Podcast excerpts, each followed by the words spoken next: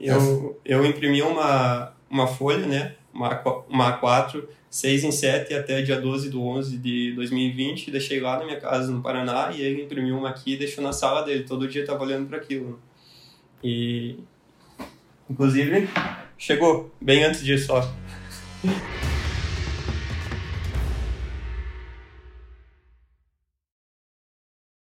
Aqui é o Érico, numa conversa com alunos e alunas da fórmula de lançamento que fizeram mais de 100 mil reais em 7 dias, no podcast Faixa Marrom.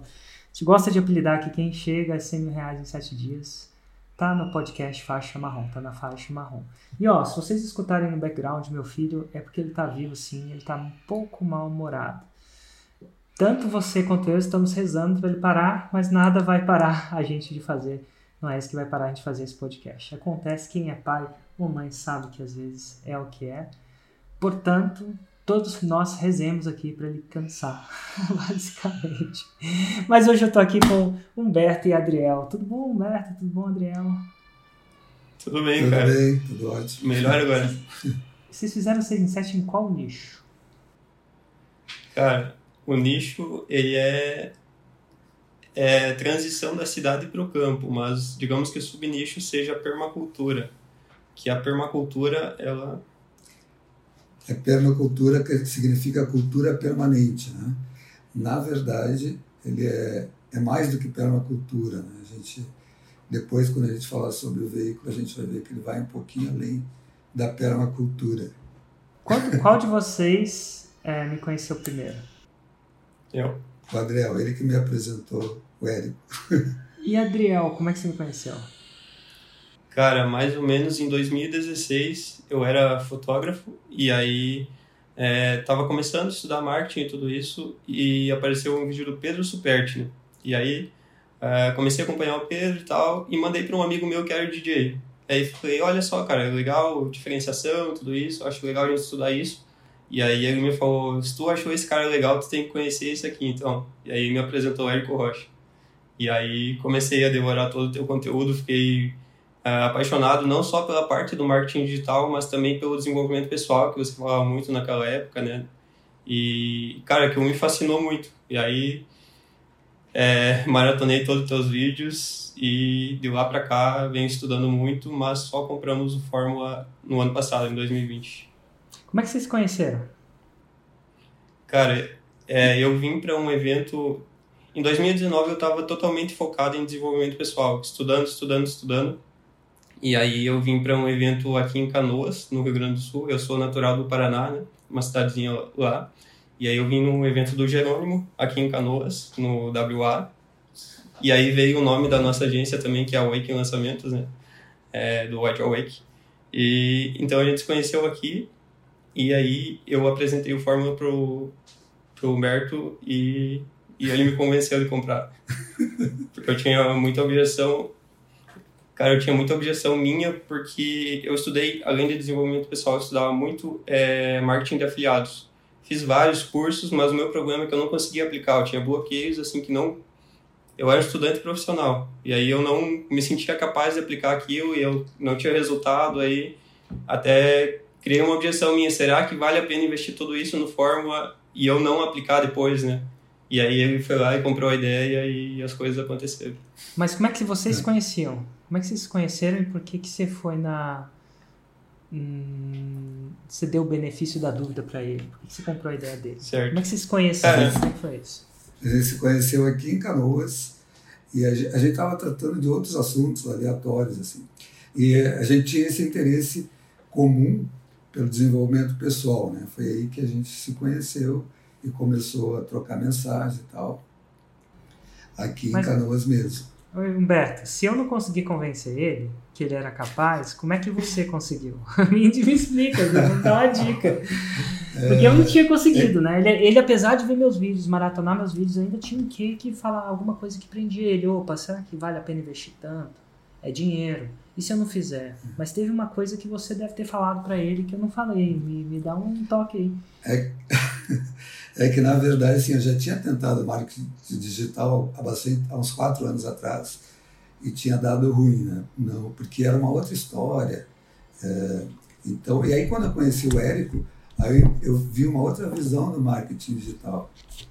E, e também eu estava procurando um, um. que eu sou professor universitário, né, já há 30 anos. E eu estava procurando uma atividade que tivesse dentro dos meus princípios, né, dentro dos meus valores, e, e que eu conseguisse é, ter a minha própria empresa. Então, eu estava procurando isso. Então, eu acho que o que convenceu ele foi essa coisa de, de, de montar, de, de ter um negócio próprio, eu acho, acredito eu. Não sei Foi, é que na verdade também. Foi isso, é, Adriel. Não... Posso, posso, posso fazer uma interrupção ainda, Adriel? Que essa, essa parada é muito interessante. Ó. Ele conseguiu convencer e eu não tinha. Assim, conseguido, eventualmente. Tem uma série de coisas que ah, você, conhecia, você conhecia ele pessoalmente. A gente só tinha um relacionamento entre vídeos na internet, um relacionamento de YouTube, né? E existe também uma diferença de idade, eu acho. Quantos anos você tem, Adriel? Quantos anos você tem, Humberto? Eu tenho 24.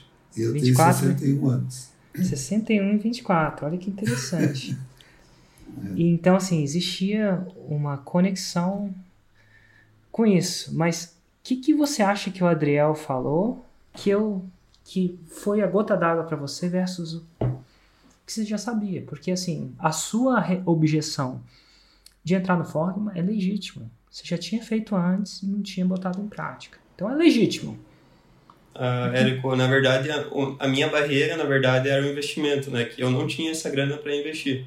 E aí eu ah. apresentei essa ideia para ele e ele comprou a ideia e o Fórmula. Aí a gente aplicou ah, junto. Ah, então, Adriel, você entrou com a grana?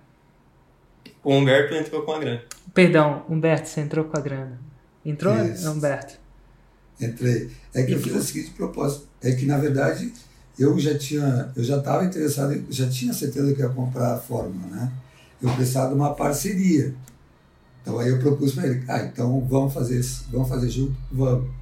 Quando ele disse vamos, aí pronto, aí foi quando. E o que você esperava? E é só uma análise, né? Porque eu acho que muita gente passa pelo que vocês passaram e a chance dele se identificar. O que, que é que você viu no Adriel que ia te complementar? Por que, que você resolveu botar a grana toda? O que, que é que você via nele na época? Não agora, o que você vê, né? Mas na época, o que, que te dizia? O que, que a sua vozinha vi, na sua cabeça te eu, dizia? Eu vi que ele tentava várias coisas e não executava aquilo, né? Ele ficava... É, mas eu, o que eu vi nele é que ele tinha ele tinha é, bastante capacidade de estudar, ele estava estudando bastante, então ele tinha já uma. É, a gente percebia nele a vontade de fazer a coisa, só ele não conseguia executar aquilo não conseguia pôr em prática. Então eu percebi essa. Ele, ele tinha tudo para. E aí ele ficava é, focado em coisas pequenas, tipo afiliado, tipo não sei o que, entendeu? Focava muito nas coisas pequenas. Ainda hoje a gente conversa sobre isso, quando ele está focando no pequeno, ao invés de, pensar, de focar no grande, né? Então você tinha uma visão todo. mais estratégica do todo, do grande, talvez era o que passava na sua cabeça. Era isso, é. Adriel? Você acha que era isso? Isso mesmo. Isso mesmo, eu, eu, agora eu percebo, né, que eu tinha muito bloqueio de escassez, muita coisa emocional, assim, que estava enraizado em mim, de família e também de, de hábitos, tudo isso. Que aí depois que a gente começou esse projeto, é, Humberto foi desbloqueando isso em mim, sabe? E aí, é, eventualmente acontece de eu estar tá tendo esses pensamentos pequenos, propor alguma coisa, uma economia, alguma coisa assim, e aí, não, limpa esse pensamento aí, vamos fazer a coisa para crescer, né, para expandir. E deixa eu entrar nessa parte também, porque eu acredito que assim como você teve ou tem é, manifestações desses bloqueios, muitas pessoas têm. Se a gente conversasse, Sim. de repente elas conseguem, de uma perspectiva diferente da minha é, e do Humberto, saber desses bloqueios. Você, fala, você falou a palavra eu tinha é, bloqueios que você rotulou de bloqueios de escassez. Como é que certo. se define, como é que isso se manifestava na sua vida, para você, Adriel, um bloqueio de escassez? O que é isso e como é que isso manifestava para você nesse contexto? Cara, eu venho de uma família bem humilde, né? Minha mãe é empregada doméstica, meu pai trabalhava de carpinteiro, tudo isso, então, é, desde cedo, sempre, nunca faltou comida, nunca faltou nada assim, mas eu nunca tive um conforto, digamos assim. E aí, então, eu vinha com essa ideia de pensamento por exemplo, na hora de comprar a fórmula, é, eu achava que era um investimento muito alto, mesmo eu sabendo o retorno que poderia trazer para mim, mas eu não me sentia confortável. Digamos que se eu tivesse esse dinheiro na época, eu não sei se eu compraria, entende? É, é, esse tipo de pensamento, porque eu, eu acreditava na fórmula, eu vi os testemunhos, eu acreditei desde o começo. Hum. Mas chegava no momento de colocar a grana, aí eu dava um passo para trás. Tem uma parada muito interessante, não do ponto de vista religioso, tá? Definitivamente. Vamos falar do Sim. ponto de vista mais histórico da coisa. Tem uma parábola que uma vez eu estava sentado numa mesa e eu não sou muito religioso. Não, não é, não sou muito. Eu, eu, sou, eu sou católico, né? Sou batizado, católico. Mas eu não lembro a última vez que eu fui à missa. Então, daí vocês entendem, não, é, não sou aquele católico praticante, não. Tive a formação. E às vezes, muitas pessoas da, da faixa preta são cristãos nada de certo, errado. E às vezes eu estou jantando com eles. E de vez em quando eles sentam junto. E quando eu sou meio minoria, eles eles conversam entre si no dialeto deles. Eu costumo dizer no dialeto deles. Eu acho que eles falam em si entre parábolas, né? E um dia eu estava numa mesa com um cara que é super cristão, chama Granville. Não sei se já ouviu falar dele já? Já entrevistei ele no podcast Faixa Preta. Quem não viu, tá lá uma entrevista. Ele foi o maior primeiro lançamento que eu conheci. Né, o primeiro lançamento dele foi 6 milhões de, de reais, não de dólares. E eu conto a história desse primeiro lançamento dele, por que isso aconteceu. E ele é muito religioso, muito, muito, muito, muito. muito. E ele estava sentado na frente de um outro cara que também é um grande amigo meu, chama Beto Pinheiro. Enfim, Beto Pinheiro também é muito religioso. E aí ele, eles, eu sento e eu, eu, me divirto, assim, porque eles só conversam em parábola. Numa dessas parábolas, que ele conta um pro outro, eu só, só escutando. Eles contam a palavra dos talentos, que uma vez um cara deu dois talentos para três pessoas. Acho que foi três pessoas, eu não conheço. Aí o primeiro foi lá, investiu os talentos e voltou para o senhor e. Olha, tá aqui seus dois talentos, eu tenho mais talentos. Talento era moeda da época. Aí o outro foi lá e perdeu os talentos. Perdeu os talentos. O senhor não ficou bravo, não. Tá tudo bem, perdeu o talento, acontece. Só que o último pegou e entregou de volta os dois talentos dele. Falei assim, cara, o que, você fez? Eu falei assim, não, fiquei com medo de perder e enterrei. Enterrei os talentos, porque eu nunca tive dinheiro assim, né? Eu não sei se. E quem é quem é da parada, entende? Deve ter achando, é sério, contou a parada tudo errado. Mas eu tô contando a história que dois caras cristãos contaram para mim, eu tô repetindo para você, eu achei muito massa. E aí eu pensei, e aí o, o Granvas que me contou, o Granville, a gente chama carinhosamente de Granvas, ele falou assim, cara, o o cara que enterrou os talentos levou um sarrafo do, do cara. Como já se viu, te deu um negócio para investir. E às vezes na mentalidade de escassez é assim, a gente está tão escasso, tão com medo, tão com medo, que a gente deixa de gastar até aquilo que é um investimento. E aquilo é a, ben a nossa bênção e nossa penitência, porque é a nossa bênção porque é, evita que a gente morra, né? Você fica, você sobrevive. Mas é uma penitência porque também evita que a gente cresça porque a, o crescimento vem dos gambitos, dos sacrifícios, né? De sacrificar alguma coisa em prol de um, um potencial outro. Muito falado nos jogos de xadrez, o Gambito da Rainha. Não sei se vocês já assistiram essa série na Netflix, Gambito da Rainha. Gambito da Rainha é uma série muito boa no Netflix, inclusive, que é uma jogadora mulher que é muito boa de xadrez e ela faz um gambito. Gambito é você sacrificar uma peça em prol de outra coisa. Então você pede material, né? Deixa o cara pegar seu cavalo, deixa o cara pegar sua torre. E ele faz, e você faz isso porque você tem uma estratégia por trás. Alguma coisa melhor. Você vai ganhar velocidade, vai ganhar espaço. É um estratégico. E, e a rainha é a peça mais poderosa do tabuleiro. Então, quando o cara te oferece a rainha em sacrifício, um gambito, você tem que pensar duas vezes. Cara, o que, que ele tá. Entendeu? Mas assim, pouco. O gambito é uma espécie de risco. Porque você pode gambitar a sua rainha e perder o jogo. Falar, ah, quer me dar rainha? Me dá aí que eu quero ver. Entendeu? Então, assim. E aí, naquela época, a escassez é um cara que não gambita, não sacrifica. E aí, isso, isso dá, talvez, sobrevivência. Morrer você não ia, porque você ia segurar tudo. Mas não dá crescimento, né? Era isso. E aí Humberto, Humberto vinha, não, cara, vamos gambitar, é 6 mil reais, mas tem um upside, né? Tem um, uma luz no fim do túnel, potencial, inclusive é um risco, né? O gambito é um risco. Ele gambitou dinheiro por um conhecimento. Olha que interessante, no caso. Mas eu estou falando, você não falou só, é, eu acho que muita gente sofre com essa escassez.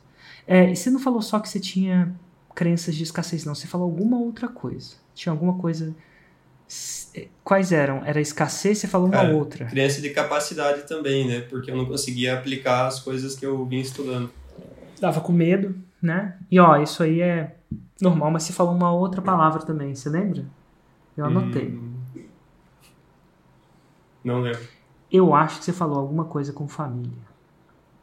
Ah, alguma sim. coisa com família. O que, que é que essa parada? Uma crença né, é de família. O que, que era isso? É, é essa escassez que já vem da família, né? De não. De sempre, ah, ter que economizar aqui, não pode gastar com isso, não pode isso, entende? Sem, Então não acho pode, que isso vai moldando, né? pode gambitar. Quem gambita demais morre, né? É. Quem gambita demais morre. Quem gambita de gambitar é pecado. Não é, não é falado assim, né? Mas é mais ou menos. Não gambita, Aham. não gambita. Não há. Então você fica sempre na é aquele jogador de, de é, futebol que só joga na retranca, né? Não ataca. Porque para atacar, o que que você tem que fazer? Você tem que gambitar, você tem que abrir a defesa. Ninguém ataca. Por isso que é o perigo do contra-ataque. Certo. é um perigo contra-ataque. Muita gente perdeu o jogo por causa do contra-ataque. Então eu não vou atacar, porque eu vou ficar aqui na defesa. Só que quem só fica na defesa tende. Sou técnico de futebol, mas não ganha campeonato. Então tem um gambito de você acreditar. Entendi. Bom, enfim, então a dupla Humberto e Adriel eventualmente entram na forma. Quando vocês entraram, vocês já sabiam que ia lançar naquele momento? Não. A gente entrou em fevereiro, né? Daí a gente fez, estudou a fórmula, fizemos o resumo separados, ele lá no Paraná e eu aqui em Canoas. Aí a gente fez o resumo, que nem é recomendado, faz os cinco dos cinco primeiros módulos, né? Fizemos, refizemos e, discutimos sobre ele. E depois, aí a gente é, chegou à conclusão a primeiro a gente ia nos lançar, né? Ou, ou eu ou ele, né? Esse- ele na, na parte de desenvolvimento pessoal e eu na parte lá de, de agricultura orgânica. Eu sou engenheiro agrícola. Aí, aí a gente pes- pesquisei lá é, sobre agricultura e tal, agricultura orgânica, não vi muitas possibilidades. A gente chegou à conclusão de que é, o melhor... Ah, e a gente colocou uma meta. Até o dia 11 de... Até o dia 12 de, de Novembro. novembro, que era antes do, do FL ao vivo, eh, nós teríamos que fazer os 6 em 7. Essa foi a nossa meta. Quando a gente. Uma outra estratégia também que a gente fez é que quando a gente comprou o Fórmula, nós já compramos o ingresso para o evento ao vivo, para a gente se obrigar a trabalhar para chegar aos 6 em 7 e chegar lá. A gente já, já, a gente já criou essas, essas Eu, eu imprimi uma, uma folha, né? Uma, A4 uma A4, 6 em 7 até dia 12 de 11 de 2020. Deixei lá na minha casa no Paraná e ele imprimiu uma aqui e deixou na sala dele. Todo dia eu tava olhando para aquilo. E, inclusive, chegou bem antes disso, ó. Tá na mão o troféu. Chegou muito antes do dia 12 de novembro. Que legal, cara. Você imprimiu, você visualizava, você motorou. Isso. Você se a comprometeu, gente- mesmo ali que você motoramente fez a parada, criou Acho existência, que deixou em Exato. existência. E antes mesmo da gente definir se a gente ia lançar um curso nosso ou se ia buscar um expert, nada disso, a gente já é, fez como recomendado no Fórmula, já marcar a data dos lançamentos. Então a gente fechou, se eu não me engano, foram seis ou sete lançamentos antes dessa data do, do dia 12 de novembro, porque a ideia era faturar isso, ter isso como saldo para tirar print, para no dia 4, 5, 6 de dezembro a gente subir no palco e pegar o troféu. No caso do evento ao vivo no presencial, né? Mas aí mudou, mas tá aqui de qualquer Então forma. a gente já marcou de dois em dois meses no lançamento. Já Ah, que legal.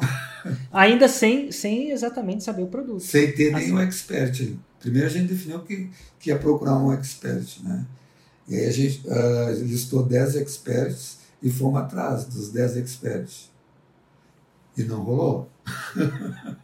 É porque eu fui naquela ideia, né? De buscar alguém que tinha audiência, entrar em contato, tentar oferecer alguma coisa e, e a gente não tinha experiência nenhuma com isso, né? Então ninguém quis. Pessoas que tinham 100 mil inscritos no YouTube, esse tipo de coisa.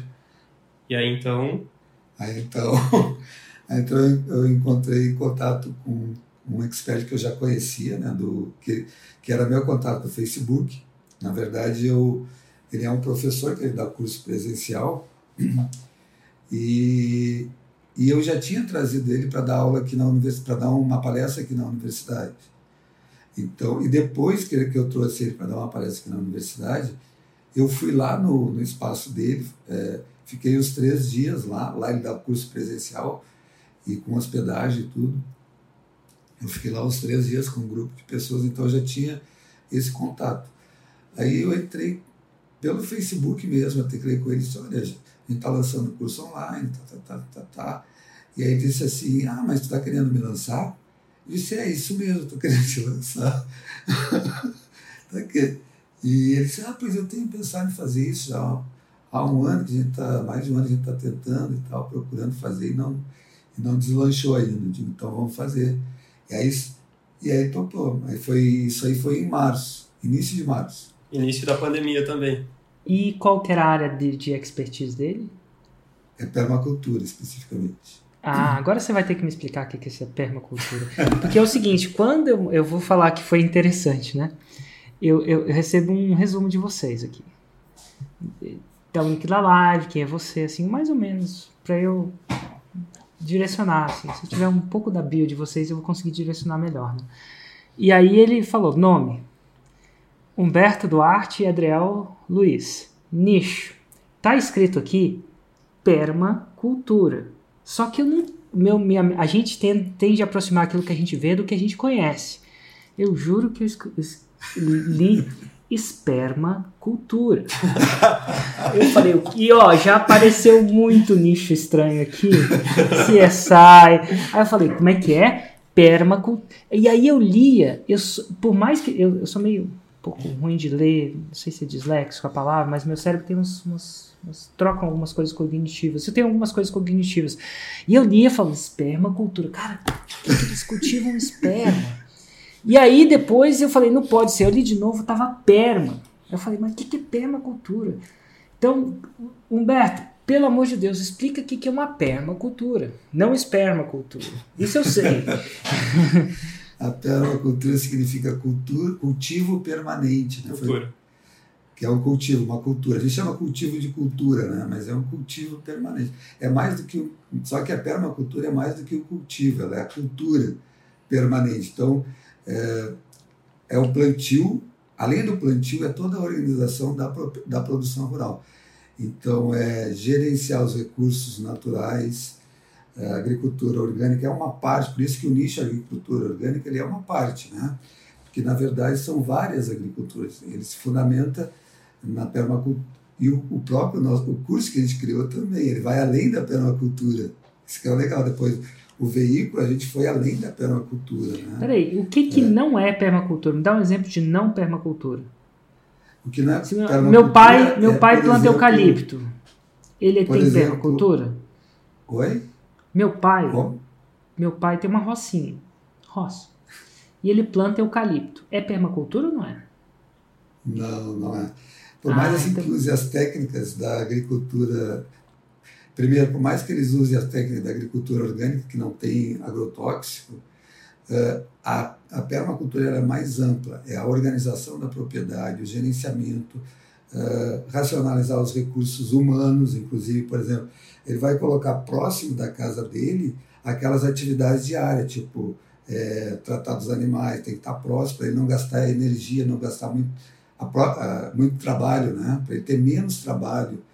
Uh, por exemplo, uma para ficar bem claro assim, na bio na bioconstrução tu constrói a casa com os materiais naturais dali.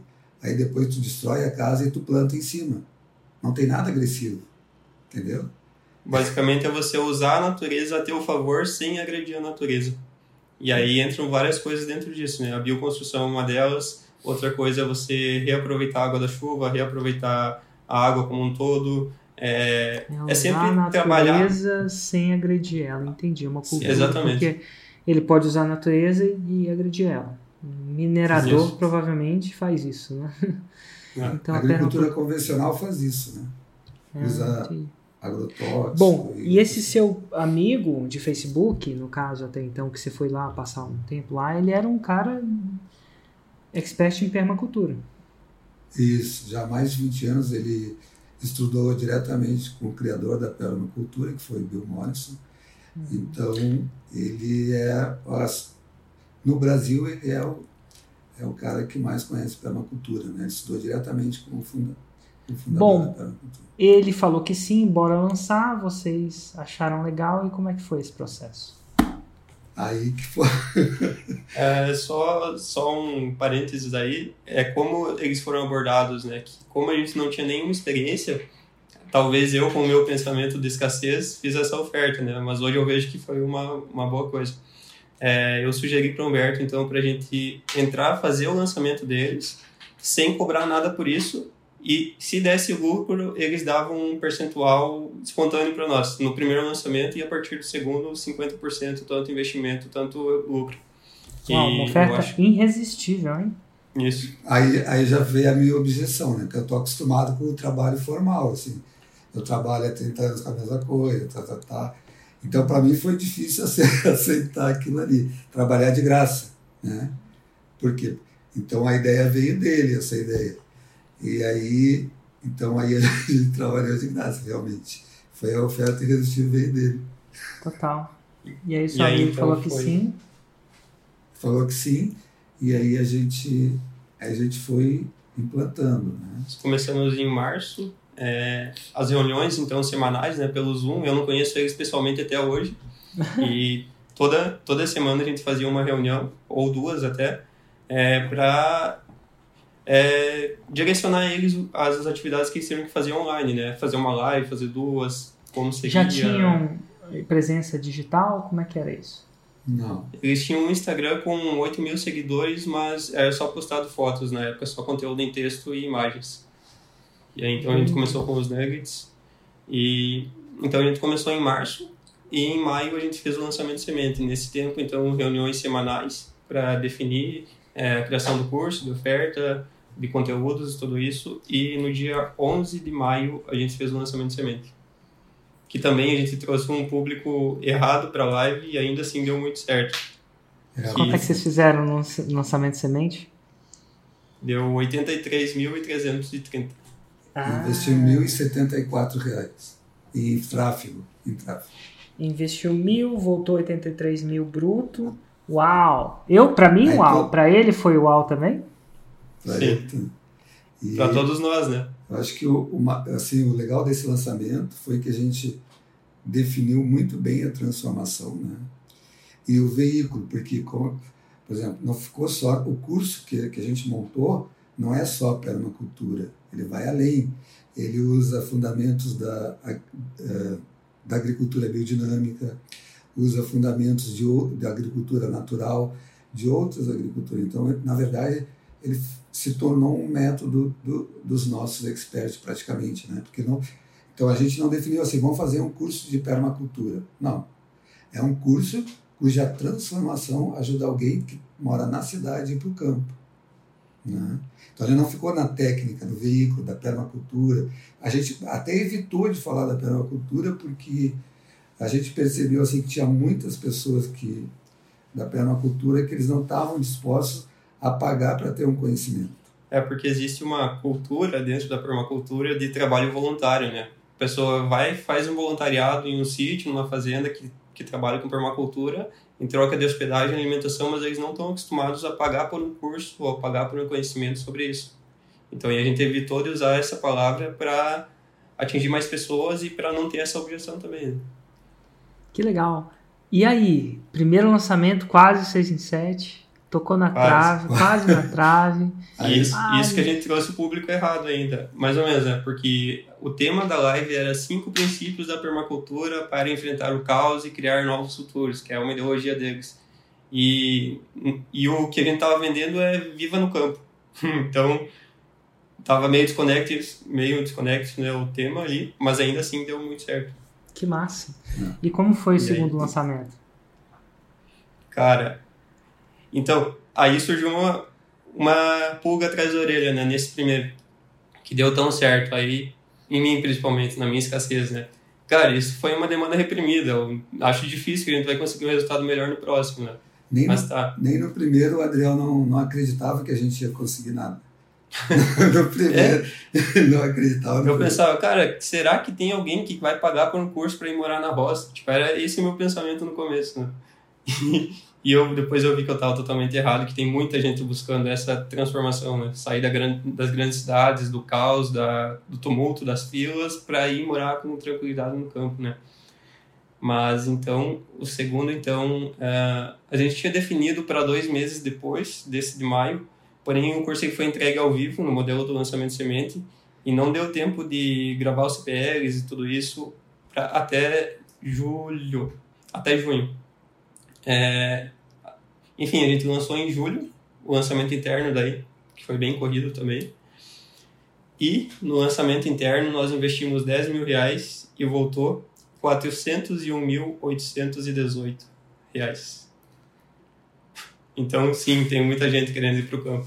818 reais. É. Que. Aí já, hein? aí todo mundo começou a Ou acreditar. os 6, não sei se vocês compraram a vista ou a prazo, mas os 6 ou 10 mil que vocês pagaram na fórmula deu retorno, né? Deu, deu ótimo. Nós compramos na primeira hora e à vista. Nós É, sabíamos o que queria.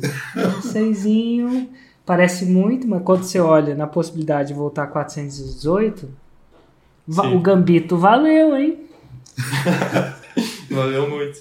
Gambito E as valeu. crianças de escassez ficaram também. Cara, Foi e sabe o que é o mais legal disso tudo? É assim, a gente vai chegar mais pra frente e tal, acho que tem alguns lançamentos mais pra frente.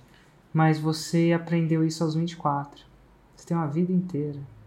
Sim. Talvez se o Humberto não tivesse intervido, foi uma intervenção, né? Mútua, né? Você interviu com o Humberto, o Humberto interviu com você, mas você ia passar talvez Muito décadas, tempo patinando. décadas vivendo nesse gambito, nesse, nessa escassez. Sim. Décadas, cara. Eu não tô falando de. Eu aprendi a fórmula aos 32, 33. Eu não sei ao certo. Tem que fazer as contas de novo, né? Porque depois dos 43 as contas não ficam tão fáceis. é tipo, você sabe se é 10 anos atrás ou 12, desse nível, né? Mas assim, eu aprendi aos 30, 33. Imagina você com 24 anos ter vivido isso. E você não vai conseguir desver nem que você viva 120 anos. Nem Exatamente. 124 anos, mais um 100zinho, não sei se vai rolar a tecnologia até lá, né? Que não é fácil. É. Mas de repente pra você até role. Pra gente, eu e o Humberto, acho que a gente já, já deu. Já, não vai chegar tempo pra gente, não, cara. Mas pro Humberto talvez chegue essas tecnologias muito loucas que vai fazer a gente viver 200 anos, sei lá. Mas enfim, dito tudo isso, cara, que massa saber que aos 24 anos alguém mudou essa visão que é te atormentar desnecessariamente por uns bons. As boas, as boas décadas, provavelmente. Mas que massa, Sim, hein? sou muito grato a isso. Muito, muito grato. O crescimento Bom, dele foi qua- incrível, assim. É, aos 24 anos, cara. Ainda. É, 408 401.818 reais. Agora você acertou na veia, né? No segundo lançamento. A gente tá falando em quando de 2020? Júlio. Júlio. Julho de 2020. Esse foi o último lançamento até então? Como é que foi? O maior lançamento de Não. vocês até hoje foi quando? Esse, esse foi o segundo, teve mais dois maiores que esse ainda. Nossa. Desse curso. E teve mais dois de outro curso ainda. Criamos um outro curso depois do terceiro lançamento desse. mais. Deixa eu te falar. Criamos um curso Em menor. 2020, vocês já fizeram a conta de qual foi o faturamento em lançamentos dessa, desses projetos? Cara, Foi isso. totalizando só os do, desse curso que a gente está falando agora, eu fiz as contas aqui, a gente investiu 150 mil e voltou 1 milhão 535 mil. Só desse curso. Aí teve E- mais um outro que a gente lançou, que Ah, deu mais ou menos uns 300, quase 400 mil. Cara, vocês encostaram na faixa preta, você já parou pra pensar? Sim. Vocês Isso bateram numa 10 trave, tecnicamente, de Ah. uma faixa preta. A conta Quase do Expert já. A conta do Expert chegou essa semana, Hotmart Black. A nossa faltam uns 80 ainda. Estamos chegando. Estão chegando. Uau. Meu Deus, qual foi o maior desses todos desses lançamentos? Quanto foi faturado e quando aconteceu? O último. Foi o último em janeiro agora desse ano. E Nós investimos faturamento? 89 e voltou 559. 559. Dá um montinho e montão. E muita gente, ah, investiu 89 porque tinha dinheiro. Não, montinho e montão. Vocês estão ali. Montinho faz um montão. Começamos com 1074, né? Começou com 1.074 reais, ó.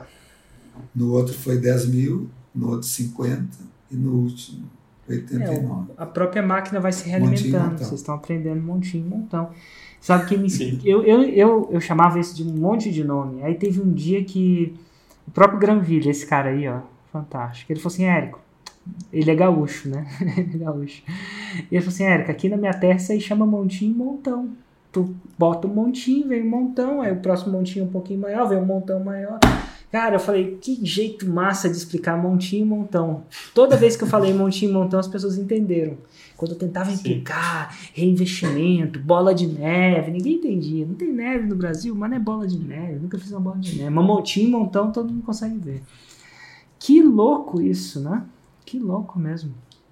Qual que, é, vocês que trabalham com expert, né? Esse expert, qual que seria, eu queria pegar um pouco do, da experiência de vocês para entender duas coisas. O que vocês acham que vocês fazem que funciona e que vocês fazem que vocês não recomendam fazer quando trabalhando com outro expert, pessoalmente? Porque vocês, na prática, têm um projeto de sucesso.